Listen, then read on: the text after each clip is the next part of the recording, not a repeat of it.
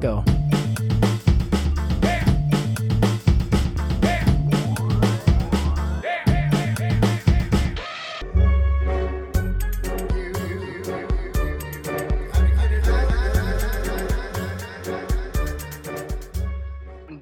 Boa tarde, boa noite, planeta galáxia. Nós somos Obsessões. Estamos aqui mais um dia para conversar sobre um filme muito interessante, cuja sinopse é: após o colapso econômico de uma colônia industrial na zona rural de Nevada, Fern, o nome da mulher, reúne suas coisas em uma van e parte uma viagem exploratória fora da sociedade dominante como uma nômade dos tempos modernos. Estamos falando de Nomadland.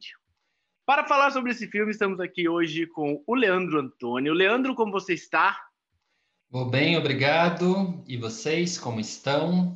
Estamos bem também. E estamos com o Vitor Stefano. Vi, como é que você está? Tudo bem, vamos lá. Tomara que vocês tenham gostado da minha indicação. Galera, a indicação partiu do Vitor. Nós estávamos planejando falar sobre esse filme mesmo para a gente poder repercutir um pouquinho sobre o Oscar. Então, eu queria saber aí de vocês, numa primeira rodada de debate, quais foram as impressões gerais aí do filme, tudo mais. Vai você primeiro, Vi. Eu acho que é um filmaço.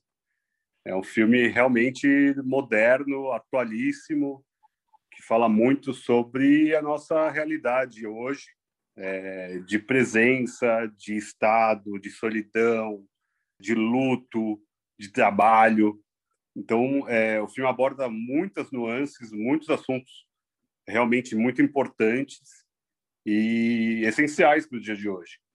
É o fato de falar de raízes, raízes cortadas, a busca de, de vida. É, é, é muito interessante, muito interessante mesmo. Lê, o que, que você achou? Fala um passando primeiro aí. Eu vou, vou deixar de cara as perguntas que o filme me deixa, que são as seguintes: sair ou ficar? Quatro paredes ou horizontes? Por que não voltar para uma vida comum? Enquanto a vida há beleza, e qual é o mínimo? Ô, Essas louco. perguntas colocadas, dá para ver que o filme, o filme mexe com você e te faz refletir bastante. Então, eu não consigo trazer para vocês uma sinopse ou uma síntese tão de cara, porque eu acho que é um filme realmente para você jogar para uma conversa diante das pessoas que assistiram ou das que pretendem assistir e tratar dos temas que estão ali pensando um por um. Porque, como o Vitor falou, estão ali os temas da vida contemporânea, os temas de uma vida contemporânea que a gente não está ainda conhecendo. Parece que o mundo mudou muito, mudou muito nos últimos dez anos, mudou muito nos últimos cinco anos, mudou muito nos últimos três anos. E as pessoas estão precisando se arranjar de outras maneiras que não as maneiras mais tradicionais. Uma questão que o filme coloca, já começando a desenrolar esse, esse novelo, é o sonho americano. É uma questão forte no filme. Falei em sonho americano, o celular toca. Botar o celular no mudo, né? Deixa eu ver aqui silencioso. É o Biden ouvindo a conversa. Caramba! Falando no tema sonho americano, o Fernando vai poder desenvolver bem, acredito. Eu acho que o, o American Way of Life, The American Dream, is dead. tá morto. 2008 matou a classe média norte-americana e me ficou muito essa sensação de destruição completa de uma de uma rede social, a ideia de comunidade que se perdeu. Em 2008 a gente teve a crise lá, relembra a crise de 29, e muita gente quebrou, mas os impactos da crise não se dão em 2008. Elas vão se dar depois, 5, 10 anos depois. Mesmo hoje em dia, com a pandemia, o Joe Biden aprovou lá nos Estados Unidos um pacote de um trilhão e pouco de dólares. de mil, um, um trilhão de dólares. Isso serve para resguardar as pessoas, mas em dois ou três anos, essas pessoas também estarão em situação de marginalização nos Estados Unidos. Não adianta só injetar dinheiro na economia, né? Então, o filme mostra muito isso. O filme se passa em 2011 e eu senti muito isso. O, o esgarçar de uma rede social que já não era muito grande nos Estados Unidos, né? Se não tem hospital público, essas coisas todas, e como isso afeta uh, o indivíduo, né? Um drama nacional que é refletido no filme do ponto de vista da Fern. Acho que isso é, para mim, um dos elementos. Ele tem vários elementos que a gente vai trazer aqui, mas esse é um elemento muito interessante. Tem sempre o pano de fundo de que, tipo, olha a merda que nós estamos vivendo. Uma pergunta que me vinha na cabeça: que porra de sociedade a gente está construindo? Sabe? A gente pensando como humanidade. Meu, que vergonha. Tá dando alguma coisa muito errada para as coisas ficarem assim, para as pessoas terem que viver numa van trabalhando em trabalhos horríveis de tempos em tempos só para sua própria sobrevivência. Então esse é um primeiro elemento. O que, que vocês acham que deve ser acrescentado a isso aí? O que, que eu acho, Fê? Esse é o, é o, início do filme, onde a gente vê a, a Fern realmente desnorteada, aparentemente, né? Ela vivia numa cidade, a cidade deixou de existir, então, imagine que todo mundo que mora na cidade onde você mora dependia de uma empresa e essa empresa fecha e daí não tem o que fazer, não tem mais emprego, não tem a escola, não vai funcionar mais, vai virar uma cidade fantasma. Até como Detroit virou um tempo atrás, acho que foi a GM que faliu, então Detroit que já era uma megalópole, né? Já era uma cidade grande. Ok, ela não chegou a acabar igual essa cidade que era pequenininha lá no Nevada, é, mas ela tem essa mesma característica, digamos assim com outra conjuntura e tudo mais, mas dizendo muito sobre o emprego, né? Como o emprego é um catalisador de pessoas, é um polo central de onde as pessoas vivem. As pessoas têm que viver perto do emprego. Tem mesmo? Não sei. A pandemia se mostra muito possível ou não. É, é uma pergunta que fica de alguma forma. Só que 2011 não tinha tanta tecnologia como tem 10 anos depois, agora em 2021. E a Fern também tem uma outra questão que é um afeto com a cidade, que o marido dela faleceu ela ficou viúva e daí de alguma forma a cidade era a casa dela. Então essa essa fala do meu lar, onde é o meu lar. Logo no começo do filme ela é abordada por uma ex-aluna e Isso. fala: "Minha mãe falou que você é uma sem teto". Daí ela é. fala: "Sem teto não, eu só estou sem casa". Ela acabou transformando a van da família, que era dela e do marido, no lar dela, onde ela ia viver. Então, não poder, entre aspas, estar mais naquela cidade, porque não vai ter mais suprimento, não vai ter mais trabalho. Ela começa a procurar esse trabalho temporário, trabalho em bar, ela, ela vai pingando.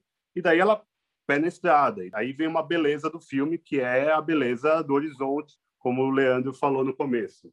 O que é mais legal, quatro paredes ou horizonte? Acho que nesse momento de pandemia que a gente está dentro de casa, quem pode estar, claro, né? Quem tem casa, a gente fica muito nessa pergunta. É uma pergunta que realmente ressoa muito na minha mente. Valeria a pena, sei lá, largar tudo, entra no carro e vai andando pelo país. É, consigo trabalhar hoje em dia online. É uma possibilidade, é uma dúvida. De qualquer forma, ela estava vivendo um luto. Tinha, além da dúvida da perda da, da raiz dela, ela tinha perdido também essa possibilidade de pensar em algo além. Então, acho que a Fern ela, ela é uma personagem incrível. A Frances McDormand está muito bem no filme, ela passa a dor, ela sorri apenas um momento no filme que eu vejo, que é o momento que ela entra numa vanzona, naqueles, é, naquelas casas, né, motorhomes, que eles chamam, e ela sorri, ela senta e fala, esse aqui é meu ônibus imaginário, mágico, para onde é... nós vamos, meninas, para onde nós vamos? E isso é muito legal também, o fato de ela não ter uma mais vizinhos, ela começou a fazer os vizinhos na estrada. A estrada virou o grande vizinho dela. Não só as imagens, mas ela começa a ver. Ela não, ela talvez já soubesse, mas a gente começa a ver o, o volume de pessoas que está na mesma situação que ela.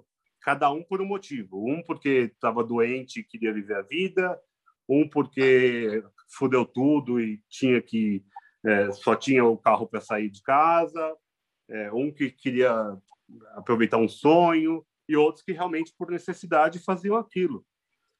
Fern mostra um pouco disso, um pouco, não vou falar de arrogância, mas um pouco de vergonha do que ela está fazendo em alguns momentos quando ela é abordada, E, e ela tem uma fortaleza em cima disso. É uma dicotomia até. Porque tem uma vergonha, mas ela também tem uma força muito grande naquilo. Acho isso muito foda por conta disso. Ela tem as raízes dela, tem as convicções dela. Ela volta a ver uma irmã em algum momento e a irmã fala: Você sempre foi tudo que eu queria ser. Destemida, forte, grandiosa, imponente. E, e isso já dizia muito do que ela é, do que é essa mulher, essa mulher forte. Mas acho que tem muito disso, tem muita solidão, a gente vê muita solidão. Aquele frio acachapante, aquele inverno, e ela morando de um carro que não tem a vedação própria para você se esquentar, por mais que ela tenha lá o aquecedorzinho. É realmente é, é doloroso, é doloroso, mas é esperançoso em, em muito boa parte do filme. Entra, entra nessa pergunta que eu fiz, Vitor acabou entrando, de qual é o mínimo? É. O, o, que, o que, da onde você pode tirar ainda para sobreviver, sabe? É, qual é o mínimo? E eu não digo o mínimo necessário ou e nem estou romantizando esse mínimo. Não tô, não tô colocando aqui como esse essa romantização que eu vejo em algum em alguns discursos sobre minimalismo. Não é isso que eu estou falando. É, qual é o mínimo, sabe? Para sobreviver se estão dando migalhas aí mundo afora, porque talvez não só aqui é, o governo teve que prover auxílios, que eu nem sei se é um auxílio, sabe? E fala, é isso, bicho, você vai viver com isso daí agora. Se vira, você vai conseguir manter sua casa, você vai conseguir manter seus filhos alimentados, você vai conseguir comprar sabão para lavar sua roupa, é, você vai conseguir pagar o gás. Eu, pelo menos, fui criado numa família que teve muitos altos e baixos financeiros, nunca teve altíssimos, porque é uma família de trabalhadores, mas teve muitos baixos. E eu vi esse movimento assim de, ah, esse mês é diferente, sabe? É, nunca dá para ter muita exigência quanto aos seus gostos, não dá para ter frescura, sabe? Ó, filho, esse aqui é o papel higiênico que tem nesse mês. Uh, esse mês aqui, ó, hum, isso aqui você não vai comer esse mês, tá bom? Mês que vem, quem sabe, o papai compra isso daqui. E você não está falando de grandes luxos, não. Você está falando de itens da cesta básica, às vezes. Então, que me, me pega nisso, porque até que ponto que é desapego, até que ponto estão tirando de mim esse mínimo para viver. É uma discussão difícil e é uma discussão que a gente está sendo forçado a ter nesse momento, creio eu. Eu vejo o, um pouquinho do que o Vitor falou nesse lance nessa nessa cena do supermercado que ela encontra algumas vizinhas lá e ela fala que é homeless, não não sem teto, ela é sem casa, né? É, eu vejo uma certa dignidade ao mesmo tempo nela, que ela fala não, Tô bem. Uma dignidade barra uma abstinência. Eu não quero fazer mais parte dessa sociedade também. Como essa sociedade me rejeitou, eu também não quero mais fazer parte. Eu não quero mais participar. Na primeira cena, gente, eu acho que nos cinco minutos de filme, eu fiz a anotação aqui. Eu falei, mano, o olhar de desilusão dela. Com o olho, ela já passa assim. Fica uma sensação de tipo, e agora? Sabe assim, aquela coisa, putz, e aí? Né? E uma outra coisa legal do filme é que eu acho que ele é muito plural no seguinte sentido: pessoas de esquerda verão no filme um monstro do capitalismo esmagando as pessoas. Pessoas de direita, libertárias, verão nela saindo desse sistema como uma outra forma de vida possível, uma vida individual. Os anarquistas verão nisso um sonho romantizado de liberdade individual plena. E talvez todo mundo esteja certo, só que eles sozinhos, nenhum desses caras vai conseguir abarcar a complexidade que o filme retrata, né? Porque tem tudo isso e mais alguma coisa. E você veja, é uma diretora chinesa, uma diretora que nasceu em Pequim. Ela é filha de um magnata chinês, foi estudar cinema nos Estados Unidos. Então, é uma chinesa falando de um acontecimento recente nos Estados Unidos, isso causa alguma espécie. Não tem como não causar, né? Isso deve incomodar e deve incomodar não no sentido ruim, mas deve fazer alguns americanos pensarem, olha, tem alguma coisa aí. Um ponto interessante da diretora em si é que ela utiliza atores amadores. Então a Fern é uma, uma atriz profissa, mas o Bob Wells, que é o cara que organiza a aliança dos caras que tem que vivem em vans, ele é uma personagem real. É ele interpretando ele mesmo. O filho dele morreu, foi com esse, drama de vida viver na sua van e ele organizou esse grupo. Então, o filme tem muita leitura possível. Ele permite muitas interpretações. Em alguma medida, até um pouco um documentário. Eu senti isso. O que, que vocês acharam? É bem realista, né? Parece realmente que a gente está acompanhando uma história real ali. Claro, a Chloe Zhao ela faz esse uso muito inteligente de atores não atores é, e não é não é a primeira vez. O outro filme que eu vi dela, Domando o Destino. É. Domando o Destino. Ela faz exatamente a mesma coisa. Ela pega é um movimento country assim, tal, sobre rodeio, também no interiorzão dos Estados Unidos, e daí conta quão difícil é viver de, dessa parada. Esse mundo que é todo glamorizado quando você vê na televisão, mas para quem está lá se ferrando das fazendas, não é nada disso. A quantidade de acidentes que se tem, é um acidente que você pode perder a carreira, você pode morrer sendo pisoteado por um cavalo, por um boi. Esse filme é bem interessante também. Mas o filme ele traz complexidades e por isso ele é difícil de decifrar, porque ele tem o realismo ali presente. Eu acho que isso é um trunfo, porque é o realista sem abrir mão do estético, talvez para mais que o estético não abre mão do belo, porque as imagens são poéticas, a música que embala o personagem principal faz um momento para você refletir ali, um momento para você saber que ah, é um filme só, porque essa, essa fronteira de realidade e ficção, eu acho ela cada vez mais difícil de pontuar, até na minha vida, por exemplo. Eu não sei o quanto eu ficciono as coisas e o quanto eu vivo as coisas. Então, essa, essa barreira do real, virtual, imaginário, ela se tornou tão complexa. E por isso que é um filme tão contemporâneo também. Ele é complexo para essa questão das escolhas estéticas, ele é complexo nos temas, ele é complexo nas emoções que ele te causa. Provavelmente, se eu ver o filme de novo, vi só uma vez, vai dialogar diferente comigo por conta de outro estado de ânimo daquele momento. É, é bonito isso, por isso que eu comecei com aquelas perguntas meio de oposição, porque eu acho que ele não está nem lá e nem cá. E ao mesmo tempo ele está lá e cá. É. Isso é maravilhoso, isso é maravilhoso, porque te confunde e, te, e fala assim, puxa vida, essa coisa não é simples mesmo, né? E será que é possível existir uma vida menos complexa do que essa que ela apresenta ou dessa que eu tenho? Também é uma pergunta que me fica.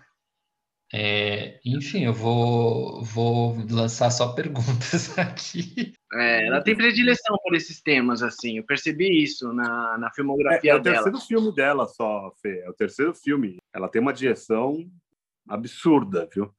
É até uma outra forma de colocar isso muito forte, com uma personagem mulher do, dominando a tela. É, isso também uhum. diz muito do dia de hoje. Todos os assuntos que o filme são tão contemporâneos o fato de ser uma mulher chinesa nos Estados Unidos, com uma personagem americana, é, raiz americana, do centro dos Estados Unidos, fazendo um trabalho que normalmente seria para imigrantes. Além disso, tem todos esses outros paralelos que a gente pode fazer com a vida real por trás do filme. Mas fala aí, Fê. Vocês tocaram no assunto da música, se não me engano, foi o Lê que tocou. Aquele piano é lindo o cara da música, Ludovico Einaudi, quando aparece uma música boa no filme, eu não consigo deixar de notar. E de fato, cara me lembra um Ian Tiersen, assim, da Melipolante, como se fosse uma valsa tocada no piano. É muito bonito. E uma das coisas interessantes que eu percebi, eu não sei se vocês tiveram a mesma leitura, é que os momentos de lazer, se é que pode se dizer assim, os momentos que ela está um pouco mais feliz, é em volta à música, em volta a uma comunidade, que elas estão dançando, estão conversando, estão num momento recreativo mesmo, né? E tem uma cena muito bonita que é o cara tocando um piano e cantando uma música lá, traz uma cerveja para mim, que tá uma cerveja. Achei muito legal aquela cena. E uma outra coisa que eu queria falar, que eu acho muito interessante, é ao mesmo tempo que ela perdeu um vínculo com uma sociedade que ela já não faz parte, digamos, é da sociedade ativa, economicamente ativa, uh, do American Dream, ao mesmo tempo em que ela sai dessa sociedade, ela se vincula a uma outra sociedade, que é a sociedade dos RVs, né? Da galera que vive nas vans. E aí, como todo mundo ali tá de passagem, como todo mundo ali é nômade, os vínculos se fazem de forma muito mais, sei lá, eu senti uma honestidade, uma sinceridade é, e até uma abrangência maior e mais rápida do que numa sociedade normal. A confiança se estabelece muito mais rápido, assim. Tem um cara que chega e pede cigarro para ela, pergunta o nome dela, pega o isqueiro dela, fala obrigado, beijo, tchau, abraço. Fizeram amizade. A gente vê na estrada. Então é uma coisa muito bonita isso. Então eu acho que o filme tem várias leituras, eu acho que é um filme muito bom. Essa coragem de trazer para a tela um assunto que estava ali desde sempre, né? A mulher tirou a ideia do roteiro de um livro, né? De uma jornalista que fez uma pesquisa com relação a isso é, nos Estados Unidos, sobre essa comunidade. É poético, o nome é, tem uma imagem bonita. E é como se a Terra se movesse, né? É, é essa a ideia. E bota várias questões é, no sentido de vida, né? É, será que a vida é só um momento que a gente viveu e guardou na memória e a partir daí já bem, a gente não precisa de muita coisa material, sei lá, fiquei com várias reflexões nesse filme, reflexões pesadas, assim, né? O horizonte está sempre ali, mas também traz um vazio, é estranho, é estranho. O que, eu, o que eu gosto muito são dos encontros que ela vai tendo durante o caminho, que acabam sendo encontros e desencontros de alguma forma, e o que o Fê falou dessa conexão mais rápida, eu acho que tem muito disso. Ali estão todos no mesmo barco. É, é como se fosse uma sociedade de todos iguais mesmo. Acaba sendo um, um comunismo aplicado de prática sem querer colocar mais um viés aí do que o Fê já colocou da, de todas é. as posições políticas. Mas eu, eu, eu entendo que é isso. Quando você está no meio de iguais ou no meio de um ambiente que você consegue, você não precisa mostrar o que você pode ser. Você, você é uma pessoa que chegou com RV ali igual todo mundo, é, que tá, que tem a seu, seu background, tem a sua história e você vai carregando dentro da sua van a sua vida. A parte do minimalismo que o Lê comentou, que está super em alta, tal, eu acho que isso é algo importante no filme, porque ele aborda um minimalismo não esse minimalismo Steve Jobs, é um minimalismo raiz mesmo, é o que é essencial para minha vida. Não é usar todo dia a mesma roupa. Não é todo dia só ter aquelas quatro calcinhas que ela tem que lavar e não sei nem aonde ela lava aquilo lá. Porque, na boa, ela não teve escolha. E tem gente que se vangloria de ter essa escolha. Ok, mas para quem pode ter essa escolha, no caso ali da grande maioria das pessoas, não me pareceu que elas tiveram escolha. Acho que elas foram forçadas a tomar essa escolha como a única possível. Parte das pessoas que a gente que ela atravessa realmente tiveram que estar ali um ou outro uhum. hippie ali que está realmente vivendo essa parte anárquica que o Fê falou, tal, que está querendo viver o mundão. E isso é, é uma coisa muito interessante do filme, porque estão falando de minimalismo, é, às vezes a gente tem acesso aí a youtubers, vídeos, instagramers, que trazem um glamour no modo de viver. Dá cartaz, né? Você dizer que o meu modo de viver é glamuroso seja eu dizendo que eu não preciso de muitas coisas para viver, ou dizendo que, sei lá, eu tenho muitas casas, eu moro numa mansão. Ele coloca as coisas, parece que no mesmo patamar, sabe? Nenhum modo de vida dentro desse mundo que a gente vive é glamouroso, porque isso depende de uma cadeia de sofrimento humano e isso é muito forte, é muito forte. É corajoso também, por exemplo, ela colocar tão claramente a Amazon no filme daquela maneira. É muito bom, muito bom. Quem... Ela fechou uma porta ali, né, de alguma é... forma. Quem é o grande conglomerado? E olha que, que coisa interessante, 2021, esse filme está indo ao Oscar trazendo essa essa denúncia não, mas essa realidade, vamos chamar assim, numa plataforma que vai mostrar aquilo para o mundo inteiro. Muitos filmes só chegam a gente porque eles vão para esses festivais e ganham prêmios. Quando você fala do Oscar, filmes que a gente já comentou aqui, que são de países que a gente pouco sabe da cultura, geograficamente não sabe onde fica, não conhece a bandeira, nada disso, eles só chegaram até a gente muitas vezes porque eles chegaram no prêmio de melhor filme estrangeiro no Oscar. Esses dois portões é como se eles estivessem até competindo, né? Por esse portão você entra, por esse daqui você não vai entrar. Distribuição e crítica, por exemplo, que é também uma discussão Verdade. que faria um, um podcast, um episódio de podcast inteiro. Então é muito interessante, né, a repercussão do filme que vai tendo. Quando apareceu uma entrevista de 2013 da Chloe Zhao, dela falando que na China tudo que pairava no ar era mentira, o nacionalismo chinês falou que ela era uma uma como é que se diz? Uma espécie de é, ela passou a ser traidora. Na plataforma do Twitter chinês que chama Weibo, se você colocar hashtag Nomadland, o filme está sendo censurado. Então, ela está sendo é, censurada na China em função dessa, dessa entrevista que ela deu e falou mal do regime. É, eu acho legal também por isso. Acho que deve bater de frente no governo chinês também.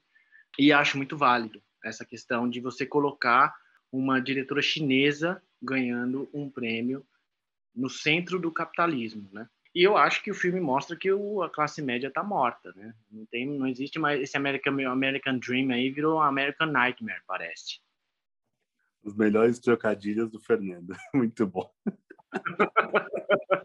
Uma outra questão, isso é uma realidade norte-americana, eu percebi isso, tá? Até porque eu fiquei pensando, será que isso no Brasil seria possível? Porque a gente olhando com olhos terceiros mundistas da América Latina, a gente nunca vai conseguir viver esse tipo de vida, porque um RV aqui deve custar mais ou menos o preço de uma casa normal, numa quebrada qualquer. Vou colocar as coisas assim. Um RV aqui, para você morar nele e viajar por todo o país, se você conseguir estacionar em algum lugar e não for perturbado assaltado, estuprado, etc, etc. É, esse, esse tipo de vida não é factível no, no nosso país. O que, vocês acham? É, eu acho que quem já vive muito assim é caminhoneiro. É, acho que a gente tem uma, uma legião de caminhoneiros que são uma categoria absolutamente importante na nossa economia, que vivem assim, de alguma forma. Em sendo a Fern, talvez não, porque acaba sendo muito perigoso mesmo esse tipo de, de vida aqui no Brasil. Fala aí, Lê. Brasil tem, tem essa característica de, de ser ainda uma terra que não tem essa organização fora dos grandes centros, né? A gente não tem aquelas estradas, a gente não tem infraestrutura para uma pessoa viajar pelo Brasil, né? Que não dá nem para fazer de carro. Você precisaria de outros meios de transporte. Você precisaria de barco, você precisaria de outras coisas para de fato viajar pelo Brasil ou morar pelo Brasil. Mas eu, eu creio que esses povos deslocados, por assim dizer, ou pessoas deslocadas, elas existem em todos os lugares do mundo. A gente não tem olhos para ver, eles fazem parte dessa dessa invisibilidade que a gente vê tanto falar, essa invisibilidade social. Alguns povos brasileiros são nômades. Eu, por exemplo, não vejo mais, ou não via mais, a gente já está um ano em casa, né? No centro de São Paulo, por exemplo, famílias ciganas. E aquelas pessoas estão ali se deslocando. Não. Outro povo que também no Brasil dizer que é uma, uma população que diminuiu bastante, mas que também são pessoas que se deslocam, são os circenses, né? Verdade. É verdade. Então são povos nômades. Eles não têm aquela van ou aquela coisa dos. Como chama? De, de parking lot, de camping que tem na Europa, nos Estados Unidos. E mesmo lá, mesmo sabendo que esses povos e essas pessoas estão existindo ali, a noção de propriedade ela é foda, bicho. É foda. Você não pode ficar aqui. Você tá lá dormindo, sabe? Desconfortável ou confortável porque você já se adaptou àquela vida de dormir dentro da van e alguém bate e fala: não, você não vai poder ficar aqui hoje não. E você ter que pegar, dirigir e buscar um outro lugar onde você possa ficar. Essa noção de uma outra sociedade que sai um pouco desses princípios de família, de propriedade, de tradição. Uhum. São crenças muito arraigadas, muito arraigadas. Qualquer pessoa hoje que no Brasil queira se desconectar de um desses três pontos, tradição, família, propriedade, ela vai ser discriminada em algum âmbito da vida dela por algumas pessoas que ela conhece, ela vai ter que fazer escolhas, porque ela vai falar, com essa pessoa eu não vou conviver, a minha moral não condiz com a dela. Isso é difícil de fazer, é bem difícil. É uma ruptura, né? É uma ruptura importante. Então, essa vida simples não é tão simples. não é? Não é tão simples. E o filme mostra isso, né? Não tem romance nenhum, nem é, na vida de quem tem a casa, nem na vida de quem não tem. E isso é tem... é legal. Não romanceou em nenhum, nenhum minuto, assim, o filme. Não. E estou falando muito, mas só para concluir esse raciocínio, eu vou caminhar para o final do filme. É linda. É um desfecho incrível, sutil. Eu acho que eu nem estou dando spoiler, porque é uma cena que merece ser vista, ela não dá para ser contada. Veja o filme até o final e entenda essas escolhas silenciosas que a gente faz, que é olhar para o horizonte e, e deixar alguma coisa para trás, sabe? É, é muito bonito isso. Nossa, o filme é demais, demais. Eu fiquei muito tocado, principalmente na parte que fala da, das mortes de quem passou, né? E das dores de chegar até ali. É a dor realmente da, dessa marca que o Lê estava falando, de pessoas que deixam a marca, esse é, seguir em frente sem olhar para trás, mas a gente vai carregar aquelas pessoas com ela é, aquela pedrinha que ela joga na fogueira, aquela, aquela pedrinha vai acompanhar sempre ela. Muito mais, talvez, do que uma casa, um monte de pedra junto. Então, acho isso muito bonito. E, e pensar na situação da saúde pública, da previdência, que eles tocam ali em alguns pontos e até que momento a gente vai continuar trabalhando até morrer já era. E aí é aí que ganha, ganha, ganha impacto essa leitura, né, de o pesadelo norte-americano do capitalismo e tal. Isso dá margem para a galera militar em cima aí e falar como, como tudo deu errado, né? É um filme que dá, dá essa leitura também. E se a gente olhar o, a geração dessas pessoas que estão lá, é uma galera mais grisalha, né? Nascida ali em 50, sabe, assim, 60, aquela galera baby boomer ali depois da guerra, que hoje em dia está se fudendo, porque é uma galera que veio a crise, tirou vários trabalhos da geral e, meu, na boa, quem pode assegurar que a nossa geração não viva isso no futuro, né? É uma questão também.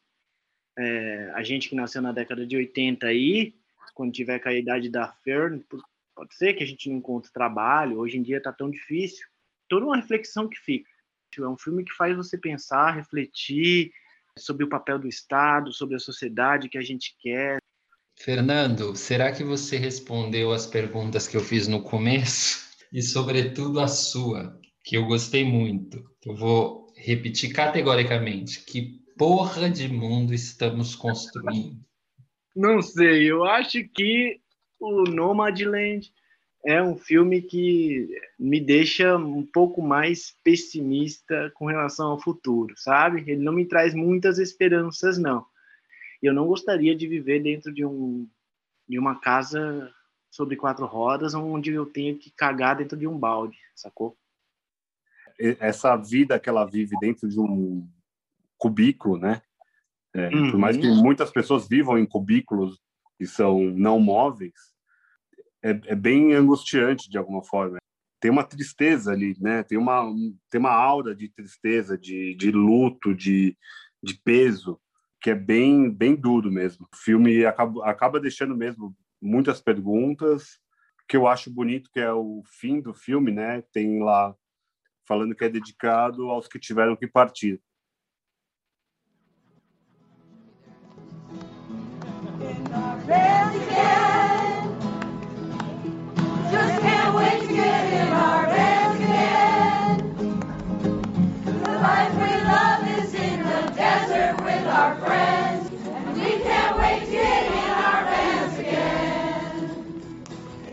Nós estivemos aqui com o Vitor Stefano e o Leandro Antônio, eu sou o Fernando, Nômade.